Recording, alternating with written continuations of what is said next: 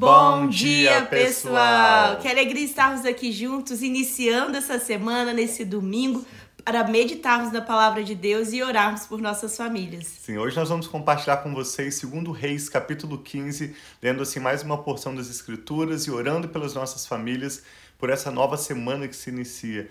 Eu me lembro nessa manhã do texto que diz em Isaías que a palavra de Deus nunca voltará vazia. Sempre que nós lançamos a palavra de Deus, nós oramos pedindo ao Espírito Santo entendimento e revelação, a palavra de Deus cumprirá o seu propósito. E um desses propósitos é trazer fé ao nosso coração, nos orientar sobre decisões que vamos tomar nessa semana, nos dar direcionamento sobre como nós desfrutarmos no contexto da nossa família as promessas, as bênçãos de Deus para nós, para os nossos filhos, você que tem os seus netos. Então eu e a Rafa te convidamos a meditar conosco na palavra de Deus hoje a cada manhã e também orarmos juntos pelas nossas famílias. Sim, então para iniciarmos, vamos pedir ao Senhor para abençoar, abrir o nosso entendimento e falar Amém. conosco nessa manhã. Sim, pai, muito obrigado pelo teu amor, o teu cuidado. Jesus. Obrigado pelas tuas misericórdias que se renovam a cada manhã sobre as nossas vidas. Nós colocamos os nossos corações, Pai, diante de ti, dizendo que nós necessitamos de ti. Nós precisamos de ti e nós queremos ouvir a tua voz. Fala conosco, Pai, através dessa leitura, trazer entendimento, Pai, a cada um de nós, abrindo a nossa mente para ver, Pai, a beleza da tua palavra, abrindo a nossa mente para discernir, discernirmos, Pai, os teus projetos, os seus planos Sim. e os seus propósitos para nós e a nossa casa. Amém. Nós te louvamos e te agradecemos. Em nome de Jesus. Amém. Nós vimos bastante até semana passada sobre a história dos reis e também sobre os profetas de Israel, como os reis de Israel e de Judá causaram ao povo problema mais do que governo e bênção, mas Deus enviava os seus profetas, os seus servos, para alertarem tanto os reis como o povo de Israel sobre como retornarem aos caminhos do Senhor, como experimentarem da provisão, da bênção de Deus. A partir de hoje nós vamos ver um pouco mais sobre os reis na trajetória do povo de Israel indo para o exílio, como nós vamos ver no final dessa leitura do livro de Segundo Reis e também dos reis de Judá. Hoje nós vamos ler sobre sete reis, dois reis de Judá, cinco reis de Israel. Acompanhe conosco então Segundo Reis, capítulo 15. Então, o reinado de Azarias, rei de Judá. No 27 ano do reinado de Jeroboão, rei de Israel, Azarias, filho de Amazias, rei de Judá, começou a reinar. Tinha 16 anos de idade quando se tornou rei e reinou 52 anos em Jerusalém. Sua mãe era de Jerusalém e chamava-se Jecolias. Ele fez o que o Senhor aprova, tal como seu pai Amazias. Contudo, os altares idólatras não foram derrubados. O povo continuava a oferecer sacrifícios e a queimar incenso neles. O Senhor feriu o rei com lepra até o dia da sua morte. Durante todo esse tempo ele morou em uma casa separada. E Jotão, filho do rei, tomava conta do palácio e governava o povo. Os demais acontecimentos do reinado de Azarias e todas as suas realizações estão escritos nos livros históricos dos reis de Judá. Azarias descansou com seus antepassados e foi sepultado junto a eles na cidade de Davi. Seu filho Jotão foi seu sucessor. Nós vamos ler sobre cinco reis que reinaram em Israel, ou seja, na região norte de Israel, enquanto as, é, nós lemos sobre Azarias, reinou sobre Judá por 52 anos, um longo período, um dos reis que permaneceu no trono por mais tempo. Então vamos ver sobre Zacarias, rei de Israel. No 38º ano do reinado de Azarias, rei de Judá, Zacarias, filho de Jeroboão, tornou-se rei de Israel em Samaria e reinou seis meses. Ele fez o que o Senhor reprova, como seus antepassados haviam feito. Nós vemos mais uma vez que todos os reis do norte de Israel foram maus aos olhos do Senhor. Ele fez o que o Senhor reprova, como seus antepassados haviam feito. Não se desviou dos pecados que Jeroboão, filho de Nebate, levara Israel a cometer. Salum, filho de Jabes, conspirou contra Zacarias. Ele o atacou na frente do povo, assassinou-o e foi o seu sucessor. Os demais acontecimentos do reinado de Zacarias estão escritos nos livros históricos dos reis de Israel. Assim se cumpriu a palavra do Senhor anunciada a Jeú. Seus descendentes ocuparão o trono de Israel até a quarta geração. Nós lemos sobre Jeú, que foi um homem que Deus levantou como rei de Israel algumas gerações atrás para eliminar tanto o rei de Israel naquele contexto quanto de Judá, e ele executou tantas atrocidades contra o povo de Israel que Deus disse ele fez bem em cumprir o juízo do Senhor, e por isso o Senhor permitiria que ele tivesse seus descendentes no trono até a quarta geração. Exatamente como o profeta do Senhor declarou, assim aconteceu.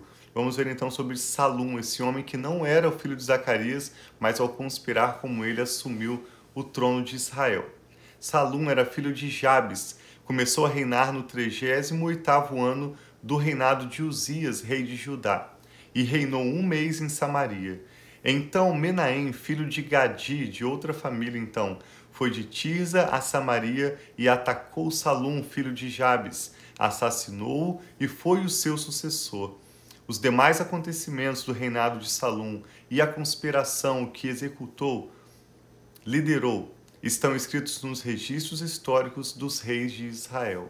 Naquela ocasião, Menahem, partindo de Tirza, atacou Tífisa e todos que estavam na cidade e seus arredores, porque eles se recusaram a abrir as portas da cidade. Saqueou Tífisa, rasgou ao meio todas as mulheres grávidas. E esse Menahem se torna então o próximo rei de Israel. No 39 ano do reinado de Azarias, rei de Judá, Menahem, filho de Gadi, tornou-se rei de Israel e reinou dez anos em Samaria. Ele fez o que o Senhor reprova. Durante todo o seu reinado também não se desviou dos pecados de Jeroboão, filho de Nebate, que levara Israel a cometer. Então Pul, rei da Síria, invadiu o país e Menahem lhe deu 35 toneladas de prata para obter o seu apoio e manter-se no trono. Menahem cobrou essa quantia de Israel. Todos os homens de posse tiveram de contribuir com 600 gramas de prata no pagamento do rei da Síria. Então ele interrompeu a invasão e foi embora mas o rei da Síria já estava se aproximando de algo muito maior que nós vamos ver vai acontecer daqui em diante sobre esse povo que morava no norte de Israel. Os demais acontecimentos do reinado de Menahem e todas as suas realizações estão escritos nos registros históricos dos reis de Israel. Menahem descansou com seus antepassados e o seu filho Pecaías foi o seu sucessor. O reinado de Pecaías, que era rei de Israel. No quinquagésimo ano do reinado de Azarias, rei de Judá, Pecaías, filho de Menahem, tornou-se rei em Israel, em Samaria, e reinou dois anos. Pecaías fez o que o Senhor reprova. Não se desviou dos pecados que Jeroboão, filho de Nebate, levara Israel a cometer. Um dos seus principais oficiais, Peca, filho de Remalias, conspirou contra ele levando consigo cinquenta homens de Gileade, assassinou Pecaías e também Argobe e Arié, na cidade do Palácio Real, em Samaria. Assim, Peca matou Pecaías e foi o seu sucessor. Os demais acontecimentos do reinado de Pecaías e todas as suas realizações estão escritos nos registros históricos dos reis de Israel.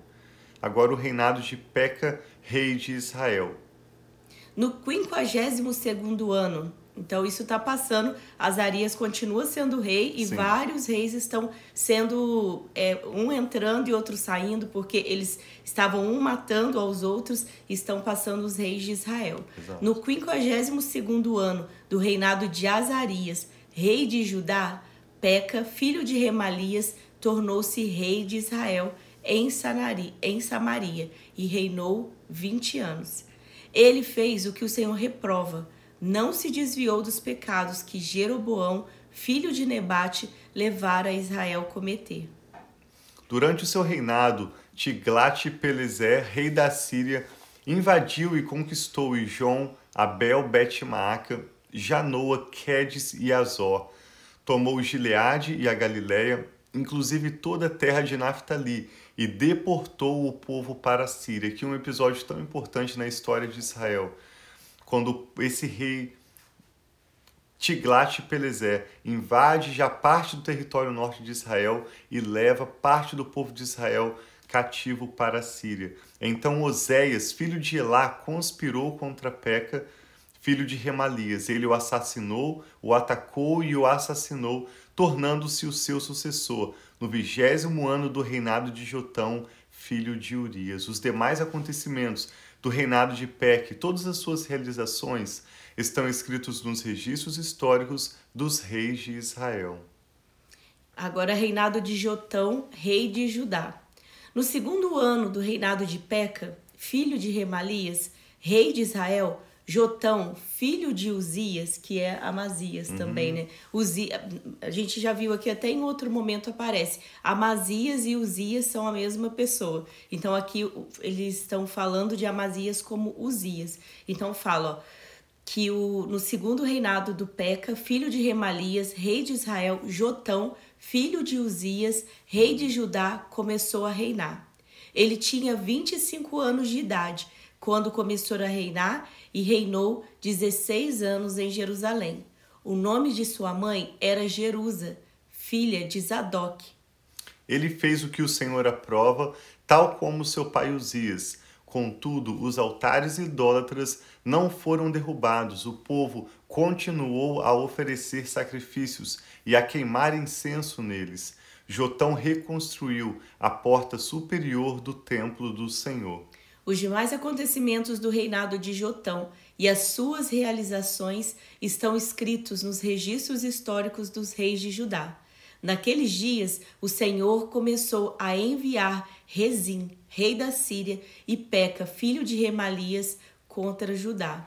Jotão descansou com seus antepassados e foi sepultado junto a eles, na cidade de Davi, seu predecessor. Seu filho Acás foi seu sucessor. Para mim é muito interessante, né, para nós, muito interessante quando mostra que eles, esses reis de Judá, estavam fazendo o que o Senhor aprova, mas ambos os reis que nós vemos aqui, tanto Amazias quanto o seu filho Jotão, mostra que eles não destruíram os altares idólatras, mostrando que talvez nós possamos, podemos fazer algo que agrada o Senhor, mas algo continua ali que não está sendo eliminado. E que nós possamos hoje orar, né, meu amor? Pedir a misericórdia para que nós possamos eliminar da nossa vida, eliminar da nossa família, daquilo que vai vir para os nossos filhos, os nossos netos. É, talvez hábitos geracionais que têm vindo de família em família, ainda que nós estejamos buscando ao Senhor, querendo fazer a vontade do Senhor, mas existe algo ali que não agrada ao Senhor. Então que hoje nós possamos orar para que Deus nos mostre o que será que sobre a nossa família, a sua família, nós podemos fazer diferente, algo para estarmos mais puros, para estarmos fazendo mais de completo aquilo que agrada o Senhor, que os nossos corações, nós que estamos aqui, eu vi que está ali o meu pai, está a irmã Cristina conosco, ou entre outras pessoas que nós não temos aqui né, o comentário, não sabemos o nome. Eu sei que você tem buscado o Senhor na sua vida, tem buscado que a sua família seja uma família que tema o Senhor, mas que nós também possamos ver o que na nossa vida, na nossa história, o que veio com a história da nossa família que ainda precisa ser restaurado, o que ainda precisa ser diferente, o que precisa ser eliminado dos hábitos, valores, talvez algo que não seja completamente puro aos olhos do Senhor, Sim. né, meu amor? Com isso nós aprendemos na história dos reis de Judá e de Israel, lembrando que em Judá reinaram os descendentes do rei Davi e no norte de Israel reinaram outros reis. Nós vimos que nem foi uma geração real filho assumindo a posição dos pais. Foram reis que foram sucedendo um ao outro de diferentes famílias. E assim como em Judá, os descendentes de Davi tiveram uma boa referência, que foi o rei Davi, eles seguiram agradando o Senhor, apesar, como a Rafa disse, de alguns hábitos que precisavam ser retirados e não foram retirados. Por isso diz que eles agradaram o Senhor, mas não como fez o rei Davi. À medida em que os anos passaram, Davi foi mais e mais se consagrando ao Senhor, se quebrantando, apresentando um coração humilde e pedindo a Deus que o tratasse com misericórdia. Apesar das suas imperfeições e fraquezas, Davi avançou os seus anos pedindo a Deus mais e mais temor no coração dele, ao escrever os Salmos, a viver uma vida que buscava completamente agradar ao Senhor. Ao passo em que no norte os reis de Israel tiveram logo depois de Salomão um rei chamado Jeroboão, que fez de tudo para desagradar ao Senhor e para causar mal ao povo de Israel. E também os reis que reinaram depois dele no norte em Israel também andaram, como diz, repetidas vezes, andaram nos caminhos de Jeroboão, filho de Nebate, ou seja, eles não deixaram esses maus hábitos familiares para trás. Então, nosso convite hoje, como a Rafa disse, é para que nós possamos realmente com o coração humilde nos render diante do Senhor, buscando agradar o Senhor, buscando viver as promessas e os planos dele para nossa família, o que inclui deixarmos alguns hábitos para trás, tanto aprendermos e seguirmos avançando no nosso relacionamento com Deus, como também desaprendermos alguns hábitos que se tornaram parte da nossa vida por serem herdados dos nossos familiares, até Sim. mesmo porque eles herdaram esses hábitos de outras pessoas. Sim. Vamos orar então.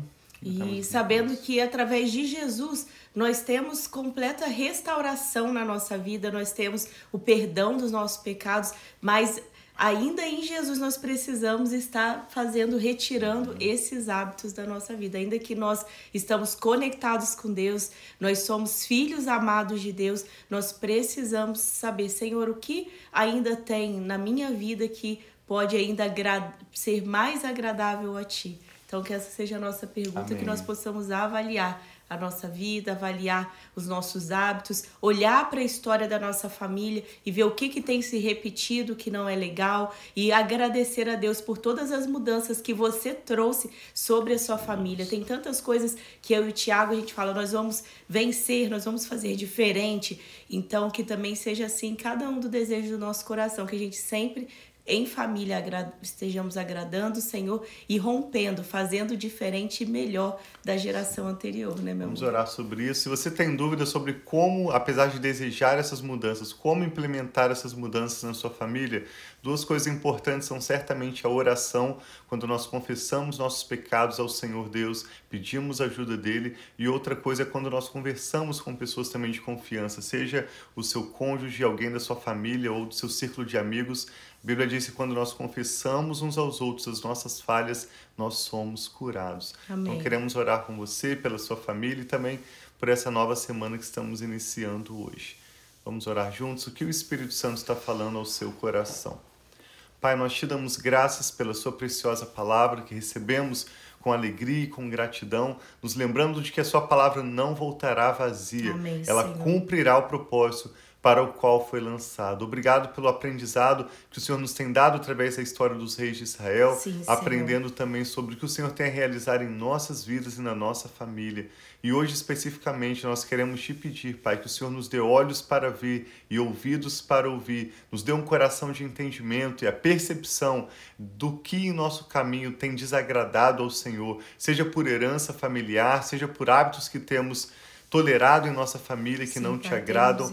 Pai, nós clamamos a tua misericórdia, Sim, lembrando que a tua palavra diz que é o Senhor quem nos dá como um presente o arrependimento. Sim, pai, nos dê, Pai, essa mudança de coração. Nos Amém, ajude Senhor. a ver nos nossos hábitos, na nossa mentalidade, na nossa família, o que precisa ser mudado, para que não apenas nós andemos nos caminhos do Senhor, mas andemos de forma completa, cada Sim, dia Senhor. nos quebrantando mais, a cada dia vivendo mais e mais para o louvor da Sua glória. Assim Pedimos seja, por essa pai. pessoa que está orando conosco agora, a paz no seu lar, a cura para aqueles que precisam de uma cura hoje, Amém, provisão Senhor, para aqueles que estão em uma necessidade. Amém, Oramos pedindo a restauração assim de casamentos, de relacionamentos Sim, Senhor, entre pais e filhos e a obra completa do Senhor, que o Senhor tem começado em cada uma das nossas vidas e sabemos que o Senhor certamente cumprirá. Amém. Nós dizemos sim e amém para tudo que são as suas promessas para as nossas vidas e pedimos que o Senhor, pela sua misericórdia e graça, Mude os nossos corações, mude, mude as nossas famílias, para que a nossa história seja completamente para o louvor da Sua glória. Entregamos ao Senhor todas as nossas causas, cada motivo de oração e cada nome mencionados agora conosco diante do Senhor e abençoamos essa pessoa que Amém, ora conosco, pai, a sua família. família Oramos com fé e com ações de graças em nome do Senhor Jesus. Amém. Amém. Então tenha uma semana muito abençoada. Que o Senhor abençoe a você, a sua família. Bom dia para todos vocês que estão aí online conosco e que a paz do Senhor seja sobre a sua família. Amém. Amamos vocês.